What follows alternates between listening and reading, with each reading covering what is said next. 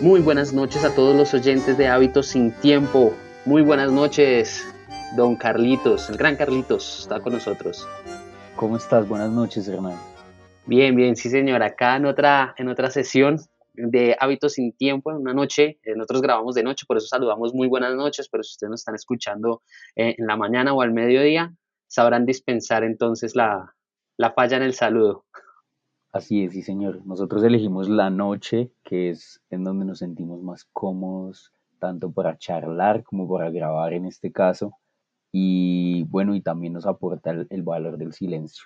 Correcto, sí, además que yo soy como medio noctámbulo, entonces a mí me gusta el tema este del silencio, de la oscuridad, de la penumbra, de la soledad y sobre todo de la literatura. Así es. Sí, sí, sí. Entonces, eh, yazco en la oscuridad de mi habitación, de mi sala, de mi living o de cualquier lugar, en cualquier momento, en el espacio etéreo que me rodea. Así es, y que además nuestros oyentes están también en otro espacio, en otro tiempo. Exactamente. Cosa maravillosa de esta, de esta interacción. Exactamente. Bueno, eh, entonces, ¿qué nos traes para hoy? Porque hoy tenemos un, episodio, una dinámica en el episodio muy especial, pero quiero que, nos hagas una introducción a lo que vamos a hacer hoy. Bueno, pues mira, yo traigo hoy un autor boliviano con un cuento que me gustó mucho, me gusta mucho, es un cuento sobre la guerra.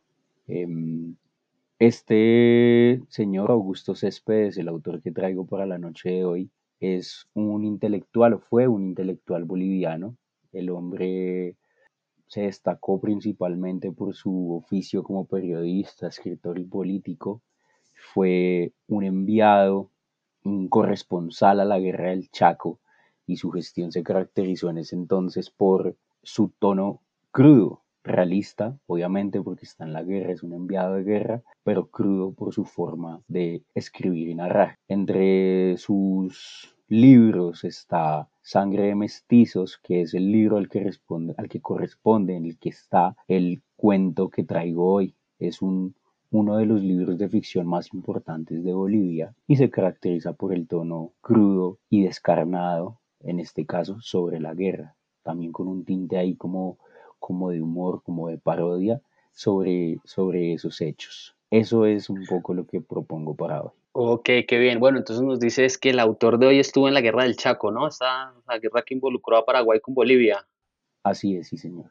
La guerra que involucró a Paraguay con Bolivia para apoderarse el ganador del Chaco Boreal. Correcto, sí, señor, en el, Chaco, Chaco Boreal. Sí, fue una de las guerras más eh, importantes y crudas del siglo XX en, en Sudamérica, muy, muy al, muy a mi penar, porque la verdad guerras no deberían, no deberían existir y mucho menos entre nosotros, que pues bien jodido que sí la tenemos en Latinoamérica. Así es. Bastante interesante, yo sé que el cuento se llama El Pozo, ¿correcto? El Pozo, sí señor. El cuento que nos trae el gran Carlos Castrillo hoy se llama El Pozo y la actividad que vamos a tener hoy es que yo voy a ejercer como un oyente más. Normalmente nosotros, pues para que nuestros oyentes nos conozcan un poquito más, les voy a contar. Nosotros normalmente en la semana nos compartimos los cuentos como para que eh, el otro lo lea, o sea, y tratemos como de entablar o estructurar eh, este espacio de conocimiento de, la mejor calidad posible. Tratamos de hacerlo lo mejor posible. Eh, esta vez le dije, no, decime el cuento, pero no, no voy a hacer el ejercicio de leerlo porque lo quiero, quiero experimentarlo como un oyente. Tengo acá mi cuadernito de notitas, mi, mi esfero, y, y voy a hacerla de oyente ya de nuevo estamos ahí separados por el por la distancia porque ya regresé al, al, Ecuador, entonces, entonces creo que va a ser una buena experiencia este cuento de El Pozo que nos trae Carlitos y viajamos a otro país. También esta es una novedad, vamos a Bolivia, salimos de Argentina, dirán los oyentes, salieron, mágicas de Argentina. Salieron de Argentina, estoy mal, al fin. Al próximo volvemos, no pasa nada. al próximo yo vuelvo, qué hijo de putas.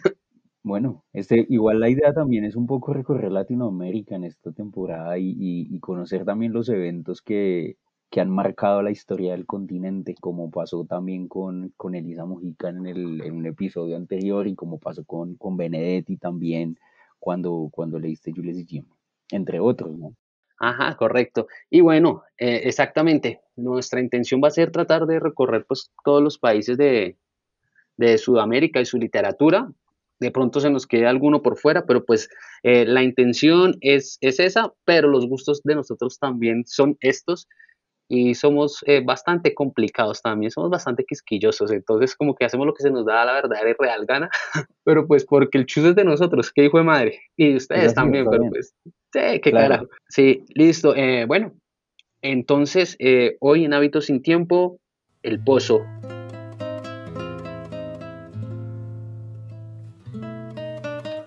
Soy el suboficial boliviano Miguel Navajas y me encuentro en el hospital de Tarairi, recluido desde hace 50 días con avitaminosis beribérica, motivo insuficiente según los médicos para ser evacuado hasta La Paz, mi ciudad natal y mi gran ideal. Tengo ya dos años y medio de campaña y ni el balazo con que me hirieron en las costillas el año pasado, ni esta excelente avitaminosis me procuran la liberación. Entre tanto me aburro vagando entre los numerosos fantasmas en calzoncillos que son los enfermos de este hospital. Y como nada tengo para leer durante las cálidas horas de este infierno, me leo a mí mismo, releo mi diario. Pues bien, enhebrando páginas distintas, he exprimido de ese diario la historia de un pozo que está ahora en poder de los paraguayos. Para mí, ese pozo es siempre nuestro, acaso por lo mucho que nos hizo agonizar, en su contorno y en su fondo se escenificó un drama terrible en dos actos. El primero en la perforación y el segundo en la cima. Ved lo que dicen estas páginas. Primero, 15 de enero de 1933. Verano sin agua en esta zona del Chaco. Al norte de Platanillos casi no llueve y lo poco que llovió se ha evaporado. Al norte, al sur, a la derecha o a la izquierda por donde se mire o se ande en la transparencia casi inmaterial del bosque de leños plomizos, esqueletos sin sepultura, condenados a permanecer de pie en la arena exangüe, no hay una gota de agua, lo que no impide que vivan aquí los hombres en guerra. Vivimos raquíticos, miserables, prematuramente envejecidos los árboles con más ramas que hojas y los hombres con más sed que odio. Tengo a mis órdenes unos 20 soldados, con los rostros entintados de pecas, en los pómulos costras como discos de cuero y los ojos siempre ardientes. Muchos de ellos han concurrido a las defensas de Aguarrica y del 7, de donde sus heridas o enfermedades los llevaron al hospital de Muñoz y luego al de Vallivian. Una vez curados, los han traído por el lado de Platanillos al segundo cuerpo de ejército, incorporados al regimiento de zapadores a donde fui también destinado. Permanecemos desde hace una semana aquí, en las proximidades del Fortín Loa, ocupados en abrir una picada. El monte es muy espinoso, laberíntico y pálido. No hay agua. 17 de enero. Al atardecer, entre nubes de polvo que perforan los elásticos caminos aéreos que confluyen hasta la pulpa del sol naranja, sobredorando el contorno del ramaje anémico, llega el camión aguatero. Un viejo camión de guardafangos abollados, sin cristales y con un farol vendado, que aparece librado de un terremoto cargado de toneles negros llega. Lo conduce un chofer cuya cabeza rapada me recuerda a una totuma, siempre brillando de sudor, con el pecho húmedo, descubierto por la camisa abierta hasta el vientre. La cañada se va secando, anunció hoy. La ración de agua es menos ahora para el regimiento. A mí no más. Agua los soldados me van a volver, ha añadido el ecónomo que la acompaña. Sucio como el chofer, si éste se distingue por la camisa, en aquel son los pantalones aceitosos que le dan personalidad. Por lo demás, es avaro y me regatea la ración de coca para mis zapadores, pero alguna vez me hace entrega de una cajetilla de cigarrillos. El chofer me ha hecho saber que en Platanillos se piensa llevar nuestra división más adelante.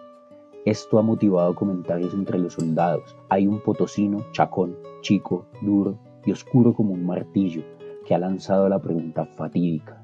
¿Y habrá agua? Menos que aquí, le han respondido. ¿Menos que aquí? ¿Vamos a vivir del aire como las caraguatas? Traducen los soldados la inconsciencia de su angustia, provocada por el calor que aumenta, relacionando ese hecho con el alivio que nos niega el líquido obsesionante, destronillando la tapa de un tonel se llena de agua dos latas de gasolina, una para cocinar y otra para beberla, y se va el camión. siempre se derrama un poco al suelo, humedeciéndolo, y las bandadas de mariposas blancas acuden sedientas a esa humedad. A veces yo me decido a derrochar un puñado de agua echándomela sobre la nuca, y unas abejitas que no sé con qué viven vienen a enredarse entre mis cabellos. 21 de enero.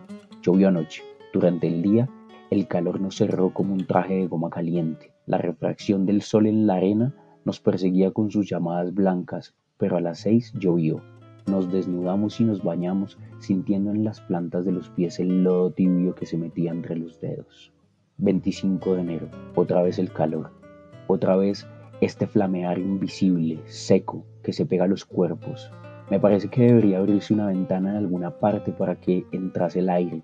El cielo es una enorme piedra debajo de la que está encerrado el sol.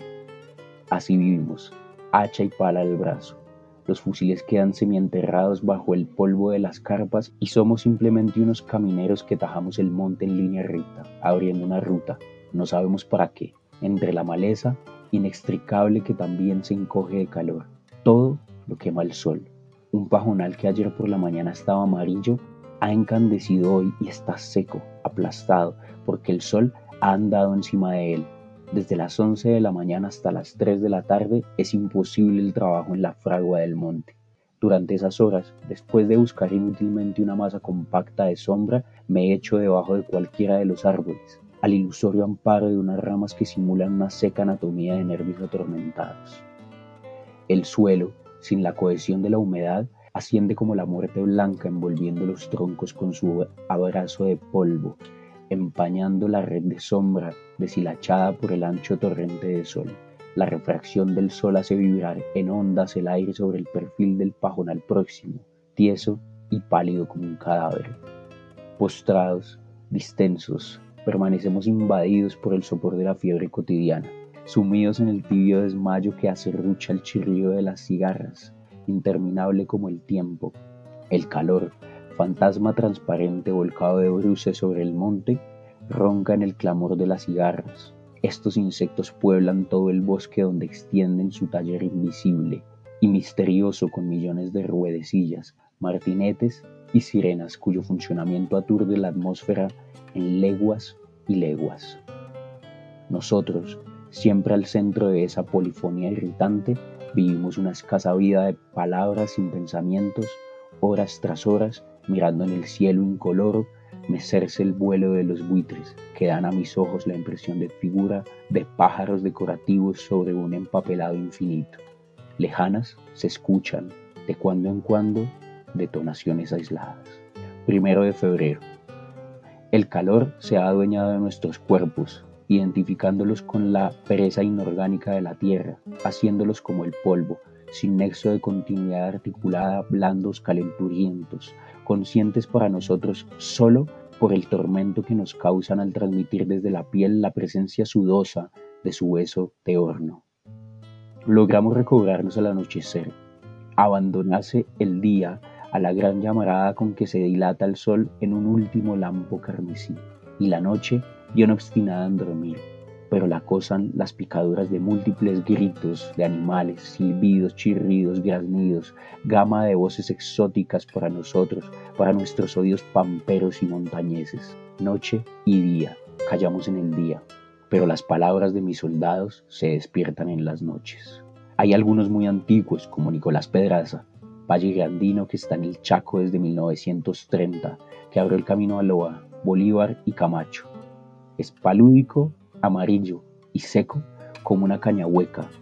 Los pilas hayan venido por la picada de Camacho, dicen, manifestó el potosino Chacón. Ahí sí que no hay agua, informó Pedraza con autoridad. Pero los pilas siempre encuentran, conocen el monte más que nadie, objetó José Irusta un paseño áspero, de pómulos afilados y ojillos oblicuos, que estuvo en los combates de Yujra y Cabo Castillo. Entonces, un cochabambino, a quien apodan el Cosni, replicó, dicen no más, dicen no más, y a ese pila que le encontramos en el siete muerto de sed cuando la cañada estaba aisito misov, cierto, he afirmado. También a otro adelante del campo lo hallamos envenenado por comer tunas del monte. De hambre no se muere, de sed sí que se muere. Yo he visto en el pajonal del 7 a los nuestros chupando el barro la tarde del 10 de noviembre. Hechos y palabras se amontonan sin huella, pasan como una brisa sobre el pajonal sin siquiera estremecerlo. Yo no tengo otra cosa que anotar. 6 de febrero. Ha llovido. Los árboles parecen nuevos. Hemos tenido agua en las charcas, pero nos ha faltado pan y azúcar, porque el camión de provisiones se ha enfangado. 10 de febrero. Nos trasladan 20 kilómetros más adelante. La picada que trabajamos ya no será utilizada, pero abriremos otra. 18 de febrero. El chofer descamisado ha traído la mala noticia. La cañada se acabó. Ahora traeremos agua desde la China. 26 de febrero. Ayer no hubo agua. Se dificulta el transporte por la distancia que tiene que recorrer el camión. Ayer, después de haber hacheado todo el día en el monte, esperamos en la picada la llegada del camión y el último lampo del sol, esta vez rosáceo, pintó los rostros terrosos de mis soldados sin que viniese por el polvo de la picada el rumor acostumbrado. Llegó el aguatero esta mañana y alrededor del turril se formó un tumulto de manos y jarros y cantinfloras que chocaban violentos y airados. Hubo una pelea que reclamó mi intervención, primero de marzo. Ha llegado a este puesto un teniente rubio y pequeñito con barba crecida. Le he dado el parte sobre el número de hombres a mis órdenes. En la línea no hay agua, ha dicho. Hace dos días se han insolado tres soldados. Debemos buscar pozos. En la China dice que han abierto pozos y han sacado agua. Han sacado, es cuestión de suerte. Por aquí también, cerca del Loa, ensayaron abrir unos pozos. Entonces, Pedraza, que nos oía, ha informado que efectivamente a unos 5 kilómetros de aquí hay un burraco abierto desde época inmemorial, de pocos metros de profundidad y abandonado porque seguramente los que intentaron hallar agua desistieron de la empresa. Pedraza juzga que se podría cavar un poco más. 2 de marzo. Hemos explorado la zona a que se refiere Pedraza. Realmente hay un hoyo, casi cubierto por los matorrales, cerca de un gran palo bobo el teniente Rubio ha manifestado que informará a la comandancia y esta tarde hemos recibido orden de continuar la excavación del burraco hasta encontrar agua. He destinado ocho zapadores para el trabajo, Pedraza, Irusta, Chacón, El Cosni y cuatro indios más. Segundo, 2 de marzo. El burraco tiene unos 5 metros de diámetro y unos 5 de profundidad. Duro como el cemento es el suelo. Hemos abierto una senda hasta el hoyo mismo y se ha formado el campamento en las proximidades. Se trabajará todo el día porque el calor ha descendido. Los soldados, desnudos de medio cuerpo arriba, relucen como peces. Víboras de sudor con cabecitas de tierra les corren por los torsos.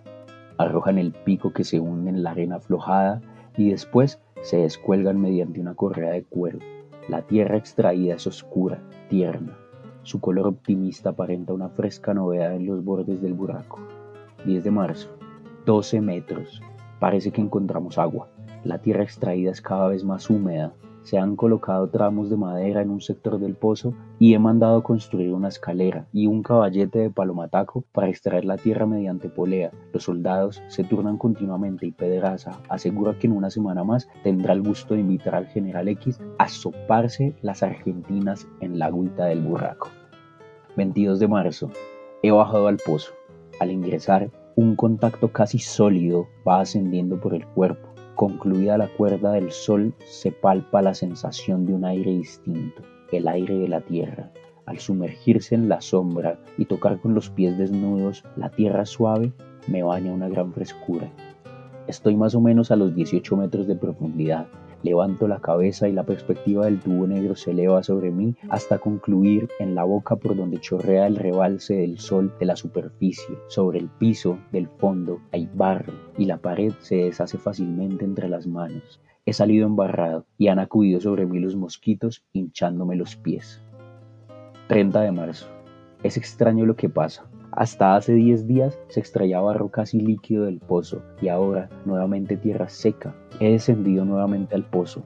El aliento de la tierra aprieta los pulmones allá adentro. Palpando la pared se siente la humedad, pero al llegar al fondo compruebo que hemos atravesado una capa de arcilla húmeda. Ordeno que se detenga la perforación para ver si en algunos días se deposita el agua por filtración.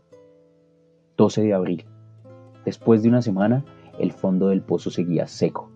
Entonces, se ha continuado la excavación y hoy he bajado hasta los 24 metros. Todo es oscuro allá y solo se siente con el tacto nictalope las formas del vientre subterráneo. La tierra, tierra espesa, tierra que aprieta sus puños en la muda cohesión de la asfixia. La tierra extraída ha dejado en el hueco el fantasma de su peso y al golpear el muro con el pico me responde con un toc toc sin eco, que más bien me golpea el pecho.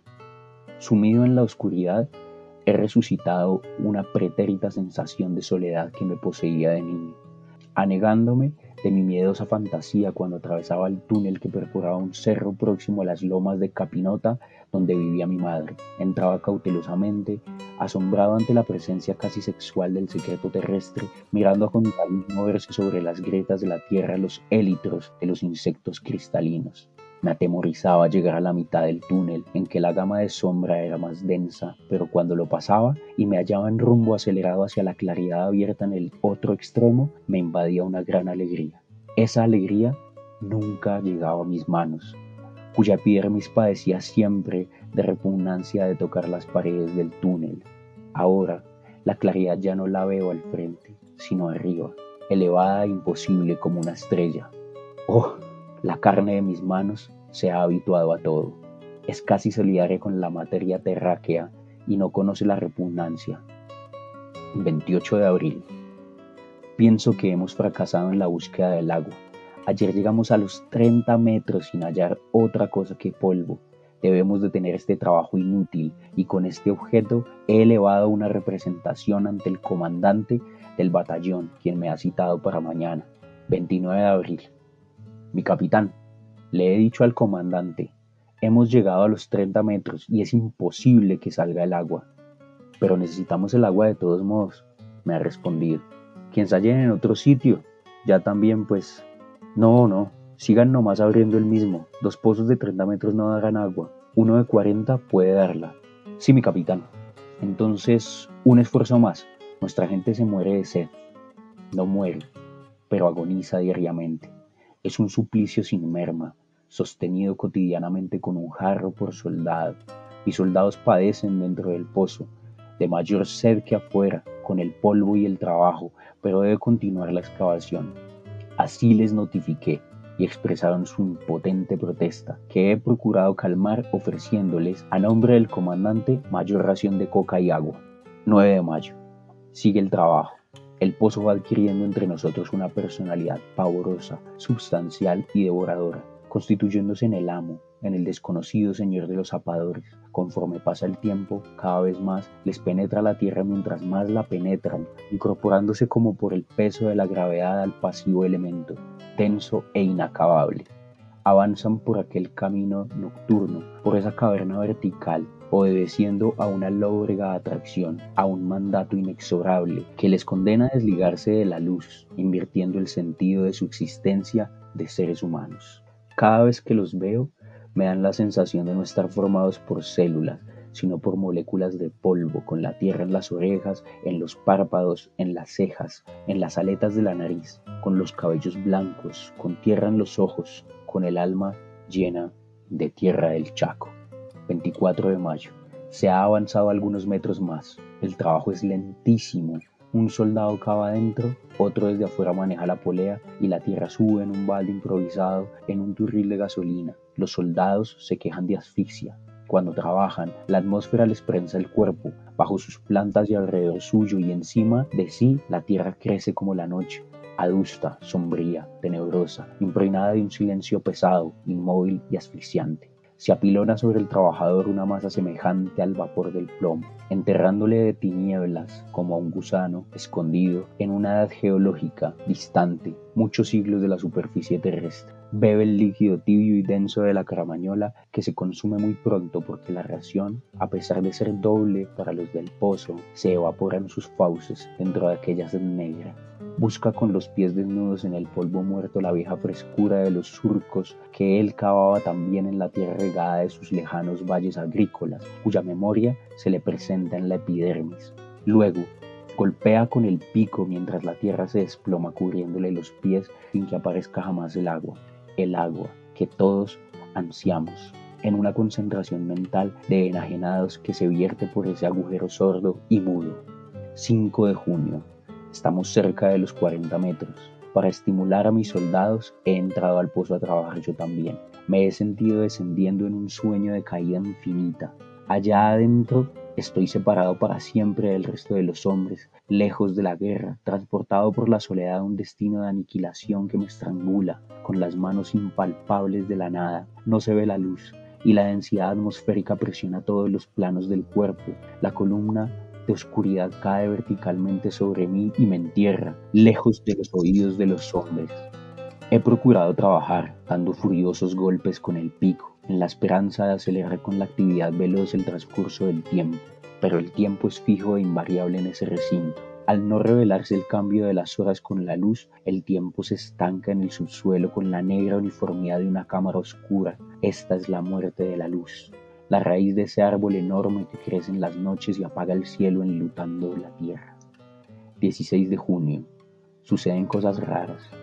Esa cámara, aprisionada en el fondo del pozo, va revelando imágenes del agua con el reactivo de los sueños. La obsesión del agua está creando un mundo particular y fantástico que se ha originado a los 41 metros, manifestándose en un curioso suceso acontecido en ese nivel. El Cosni herboso me lo ha contado. Ayer se había quedado adormecido en el fondo de la cisterna cuando vio encender una serpiente de plata. La cogió y se deshizo en sus manos, pero aparecieron otras que comenzaron a bullir en el fondo del pozo hasta formar un manantial de borbollones blancos y sonoros que crecían, animando el cilindro tenebroso como una serpiente encantada que perdió su rigidez para adquirir la flexibilidad de una columna de agua sobre la que el Cosni se sintió elevado hasta salir el haz alucinante de la tierra. Allá, oh sorpresa, vio todo el campo transformado por la invasión del agua. Cada árbol se convertía en un surtidor, el pajonal desaparecía y era en cambio una verde laguna donde los soldados se bañaban a la sombra de los sauces. No le causó asombro que desde la orilla opuesta ametrallasen los enemigos y que nuestros soldados se zambullesen a sacar las balas entre gritos y carcajadas. Él solamente deseaba beber. Bebía en los surtidores, bebía en la laguna, sumergiéndose en incontables planos líquidos que chocaban contra su cuerpo, mientras la lluvia de los surtidores le mojaba la cabeza. Bebió, bebió, pero su sed no se calmaba con esa agua, liviana y abundantemente como un sueño. Anoche el Cosni tenía fiebre. He dispuesto que lo trasladen al puesto de sanidad del regimiento. 24 de junio el comandante de la división ha hecho detener su auto al pasar por aquí. Me ha hablado resistiéndose a creer que hayamos alcanzado cerca de los 45 metros, sacando la tierra balde por balde con una correa. Hay que gritar, mi coronel, para que el soldado salga cuando ha pasado su turno, le he dicho. Más tarde, con algunos paquetes de coca y cigarrillos, el coronel ha enviado un clarín. Estamos, pues, atados al pozo. Seguimos adelante. Más bien, Retrocedemos al fondo del planeta, a una época geológica donde anida la sombra. Es una persecución del agua a través de la masa impasible. Más solitarios cada vez más sombríos, oscuros como sus pensamientos y su destino. Cavan mis hombres, cavan, cavan atmósfera, tierra y vida con lento y átono cavar de gnomos. 4 de julio. ¿Es que en realidad hay agua? Desde el sueño del Cosni, todos la encuentran, Pedraza ha contado que se ahogaba en una erupción súbita del agua que creció más alta que su cabeza. Irusta dice que ha chocado su pica contra unos témpanos de hielo y Chacón ayer salió hablando de una gruta que se iluminaba en el frágil reflejo de las ondas de un lago subterráneo. Tanto dolor, tanta búsqueda, tanto deseo, tanta alma sedienta acumulados en el profundo hueco originan esta floración de manantiales. 16 de julio. Los hombres se enferman, se niegan a bajar al pozo. Tengo que obligarlos. Me han pedido incorporarse al régimen de primera línea. He descendido una vez más y he vuelto aturdido y lleno de miedo. Estamos cerca de los 50 metros. La atmósfera, cada vez más prieta, cierra el cuerpo en un malestar angustioso que se adapta a todos sus planos, quebrando el hilo imperceptible como un recuerdo que ata el ser empequeñecido con la superficie terrestre, en la honda oscuridad descolgada con peso de plomo. La tétrica pesantez de ninguna torre de piedra se asemeja a la sombría gravitación de aquel cilindro de aire cálido y descompuesto que se viene lentamente hacia abajo. Los hombres son cimientos. El abrazo del subsuelo ahoga a los soldados que no pueden permanecer más de una hora en el abismo. Es una pesadilla. Esta tierra del Chaco tiene algo de raro, de maldito. 25 de julio. Se tocaba el clarín obsequiado por la división en la boca de la cisterna para llamar al trabajador cada hora. Cuchillada de luz debió ser la clarinada ya en el fondo, pero esta tarde, a pesar del clarín, no subió nadie. ¿Quién está dentro? pregunté. Estaba Pedraza. Le llamaron a gritos y clarinadas. ¡Tarí, Pedraza! Se había dormido. O muerto, añadí yo, y ordené que bajasen a verlo. Bajó un soldado y después de largo rato, en medio del círculo que hacíamos alrededor de la boca del pozo, amarrado de la correa, elevado por el cabrestante, y empujado por el soldado ascendió el cuerpo de Pedraza, semi-asfixiado. 29 de julio. Hoy se ha desmayado Chacón y ha salido izado en un lúgubre ascensión de arcada. 4 de septiembre. ¿Acabará esto algún día? Ya no se cava para encontrar agua, sino por cumplir un designio fatal, un propósito inescrutable. Los días de mis soldados se insumen en la vorágine de la concavidad luctuosa que les lleva ciegos por delante de su esotérico crecimiento sordo, atronillándoles a la tierra. Aquí arriba eso ha tomado la fisonomía de algo inevitable, eterno y poderoso como la guerra. La tierra extraída se ha endurecido en grandes morros sobre los que acuden lagartos y cardenales. Al aparecer el zapador en el brocal, trasminado de sudor y de tierra, con los párpados y los cabellos blancos, llega desde un remoto país plutoniano semeja un monstruo prehistórico surgido de un aluvión. Alguna vez, por decir algo, le interrogo. Y siempre nada, mi Sof, siempre nada, igual que la guerra. Esta nada no se acabará jamás. Primero de octubre.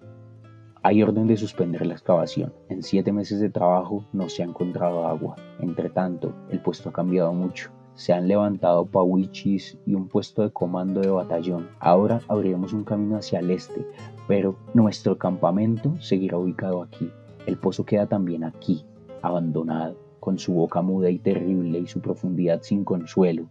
Ese agujero siniestro es en medio de nosotros siempre un intruso, un enemigo estúpido, irrespetable, invulnerable a nuestro odio como una cicatriz. No sirve para nada. Tercero, 7 de diciembre, Hospital Platanillos. Sirvió para algo el pozo maldito. Mis impresiones son frescas porque el ataque se produjo el día 4 y el 5 me trajeron aquí con un acceso de paludismo. Seguramente algún prisionero capturado en la línea donde la existencia del pozo era legendaria informó a los pilas que detrás de las posiciones bolivianas había un pozo. Acosados por la sed, los guaraníes decidieron un asalto. A las 6 de la mañana se rasgó el monte, mordido por las ametralladoras. Nos dimos cuenta de que las trincheras avanzadas habían sido tomadas solamente cuando percibimos a 200 metros de nosotros el tiroteo de los pilas. Dos granadas de estoque cayeron detrás de nuestras carpas. Armé con los sucios fusiles a mis zapadores y los desplegué en línea de tiradores. En ese momento llegó a la carrera un oficial nuestro con una sección de soldados y una ametralladora y los posicionó en línea a la izquierda del pozo, mientras nosotros nos extendíamos a la derecha. Algunos se protegían en los montones de tierra extraída, con un sonido igual al de los machetazos, las balas cortaban las ramas. Dos ráfagas de ametralladoras abrieron grietas de hachazos en el palo bobo, creció el tiroteo de los pilas y se oía en medio de las detonaciones su alarido salvaje, concentrándose la furia del ataque sobre el pozo,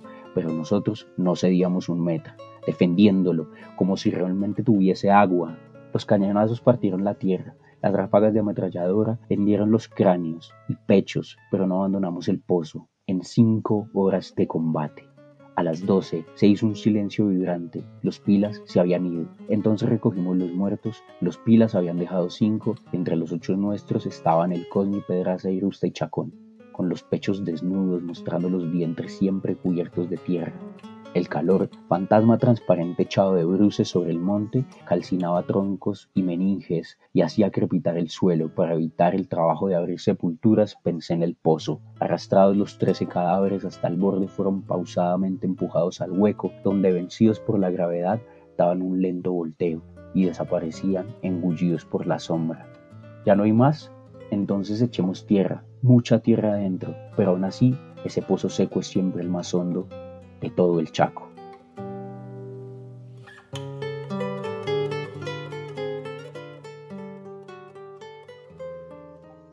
Qué pedazote de cuento tan... No, todavía no, tengo la palabra para, para describirlo porque causa bastantes sensaciones, me causa bastante agonía, la verdad, y desesperación. Es agónico, sí, señor. Desgarrador, ¿no? Hay un personaje que está vivo dentro del cuento que es la sed, que no está parado allí, pero es omnipresente y consume la energía de todos y su esfuerzo para poder calmarla. Claro, y pues toda, yo creo que todos los seres humanos en algún momento hemos eh, estado en alguna situación de tener bastante sed y tener el, el, líquido, el líquido lejos. Entonces, a mí se me secó la garganta escuchando pues todas las peripecias que tuvieron que pasar Pedraza, Chacón, bueno, eh, todo el equipo. Sí, oye, eh, me gustó, me gustó esta experiencia de, de, escucharlo así de, sopetón. Tomé algunas notas, vamos a, a, tener aquí como la, como la charlita. Imagínate lo desesperan, o sea, los efectos, o sea, que causa que él tiene que releer el diario, porque empieza el cuento que él tiene que releer su diario eso es, eh, desde ahí ya empieza como la desesperación, porque imagínate, una, un evento como eso es bastante difícil de olvidar, o, o creo yo así, como para que te vas en la necesidad de volver a tu diario como a releerlo, ya es como, ya ahí empieza como la vaina jodida, ¿sí? Porque ahí, ahí ya empieza la, vaina jodida, porque uno, a veces uno escribe, pero releerlo, lo del diario, me pareció, me pareció que desde ahí se iba a poder ir todo. Otra cosa que me gusta, eh, siempre me han gustado los cuentos cuando empiezan así, uno, ta, ta, ta, ta, ta, dos, ta, ta, ta, ta. Y este me gusta por lo de las fechas, primero de septiembre, ta, ta, ta, ta, ta. Me gusta esa organización, o sea, me gusta ese tipo de, ese, eh, que estén así como fechados. El agua siempre está, siempre está ahí, está y no está. Entonces, eh, sí, y es, es, es, un escrito bastante sincero y es como esta necesidad y esta agonía de los bolivianos y como este sufrimiento que tienen por el agua históricamente, y que creo que los sudamericanos tenemos una deuda con el hermano país boliviano, pues por, por el agua precisamente. Por eso es como, como que pega tanto el cuento. Sí, porque pues es de conocimiento universal que Bolivia no tiene salida al mar, ¿no? Exacto, es una vergüenza. la guerra y, y, y, está presente en el cuento todo el tiempo. Exactamente, entonces esa, esa desesperación es que lleva a la locura, porque eh, después del 5 de junio ya, ya los lleva a la locura, ya empiezan, bueno, a tener fiebre, las alucinaciones, en fin. Y el pozo también es una alegoría a la misma guerra, porque dice en el cuento que es inevitable, como una nada que no se acabará jamás, dice, dice eh, Céspedes. Sí. Y quiero también eh, dejar acá sobre el tintero que una parte que me, que me gustó bastante, que creo que voy a leer como unas 30 veces en los próximos 30 días, que es el 5 de junio. No tiene, pierde ese fragmento de ese, o sea, es espectacular. O sea, me gustó muchísimo la parte del 5 de junio. Yo les recomiendo a los oyentes que la, que la lean otra vez. Es las, me encantó. O sea, voy a hacer un prehábitos con el 5 de junio. Le gusta al que le gusta. Es muy bueno, weón, muy bueno. En general creo que es muy bueno y además porque me parece muy poético. Por ejemplo, voy a, y disculpa, me voy a volver a leer un pequeño fragmento. Busca con los pies desnudos en el polvo muerto la vieja frescura de los surcos que él cavaba también en la tierra regada de sus lejanos valles agrícola, cuya memoria se le presenta en la epidermis. Bestial esta vaina, es muy buena. Sí, es brutal, claro. El hombre haciendo como su mismo trabajo, volviéndose las manos mierda, pero antes estaba rodeado de, vida, de agua en, su tierra y ahora ya se ve como en un pozo, en un campo hostil. En un campo hostil, un hombre agrícola en un oficio de, bueno, en este caso de zapador, pero supongamos que de combatiente en medio de la guerra. Te digo que este cuento es un cuento que expone las condiciones de los combatientes, ¿no? El man pone allí combatientes raquíticos y sedientos, o sea, es una vaina muy, diría yo, impactante sobre las condiciones en las que se vive en guerra, ¿sí? en las que viven los hombres en guerra. Es decir, el man habla de, una, de un lugar inhabitado en donde aún así ellos tienen que vivir jodidos y cagados de la sed. Y obedeciendo. Y obedeciendo una vaina que a la hora de la hora no se entiende si es algo de lo que los manes hicieron era importante. Es decir, tenía que serlo porque las tropas necesitan el agua, ¿sí? No la encuentran y se maman siete meses ahí jodiendo con eso, pero también estuvieron antes abriendo una ruta que al final no se utilizó. Y es que la guerra está llena de, de estos eh, actos inútiles. La guerra es un acto inútil, igual, solo deja cosas que no sirven para nada. Entonces, eh, pues bien lo decían en la última batalla con los, bueno, en la última batalla del cuento contra los paraguayos, defendían el, el, el, pozo como si en realidad tuviera agua. Exacto. Y pues en las condiciones que estaban, como que se ve vulnerada la, la mente humana, que ya uno no, no encuentra la lógica como ¿para qué putas están defendiendo esa maricada? Déjenlos que se metan allá y que se jodan. Pues sí, o sea, es algo como que ya, ya uno está tan jodido, ya uno no sabe qué hacer, que simplemente termina haciendo las cosas, termina haciendo cosas ilógicas, muriendo por nada. Y que también nos invita a pensar en el día a día, ¿no? Sí, claro. Quizás nosotros también estamos cavando un pozo en el cual nunca vamos a encontrar agua, sino solo sombras, polvo, eh, ver la luz alejada. Isolación, agonía. Exacto, ajá y, no va a servir de nada. Y a veces también lo defendemos como si en realidad tuviera agua cuando las cosas están secas. Exacto, weón, es inútil y estéril, completa y totalmente. Y podría pasar en el día de hoy. Yo creo que el autor también iba por ahí, no, es que de verdad despliega, despliega bastante capacidad.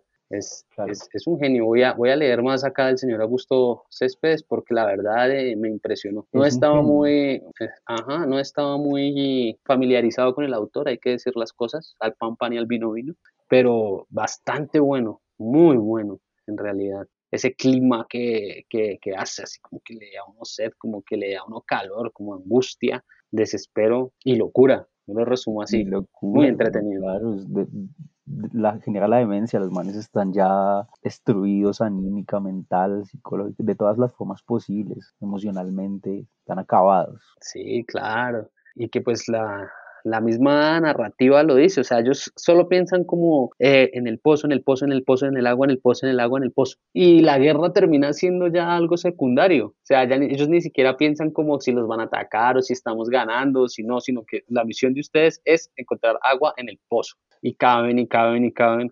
Eso me hace acordar de un fragmento de un cuento de Dolina que lo vamos a traer también, que es eh, que cavan un pozo, ¿no? Pero pues el de Dolina es mucho más amigable. Claro que este en medio del combate sí. Sí, no, este es, este es, este es una locura, este es una locura, este es una locura, es muy bueno, excelente. Qué buena, qué buen aporte acabas de hacer para la noche de todos nosotros con, con este impresionante cuento, El Pozo. Me alegra que te haya gustado y espero que les haya gustado a todos, que les aporte, que les sirva, que les funcione, que les guste, que los lleve a curiosear más sobre Céspedes y sobre la, la literatura boliviana en sí misma que hay varias cosas por allí que leer. Este fue el pozo del libro Sangre de Mestizos. Del libro Sangre de Mestizos, un recomendado en Hábitos sin Tiempo esta noche. Eh, ¿Tienes algo en el tintero? ¿Algún aviso parroquial? No más. Justamente te iba a preguntar si tú tienes algo que quieras contar, compartir o poner sobre la mesa para que sea tenido en consideración por nuestros oyentes. No, pues después de este cuento yo lo que quiero es tomarme como un vasado de agua,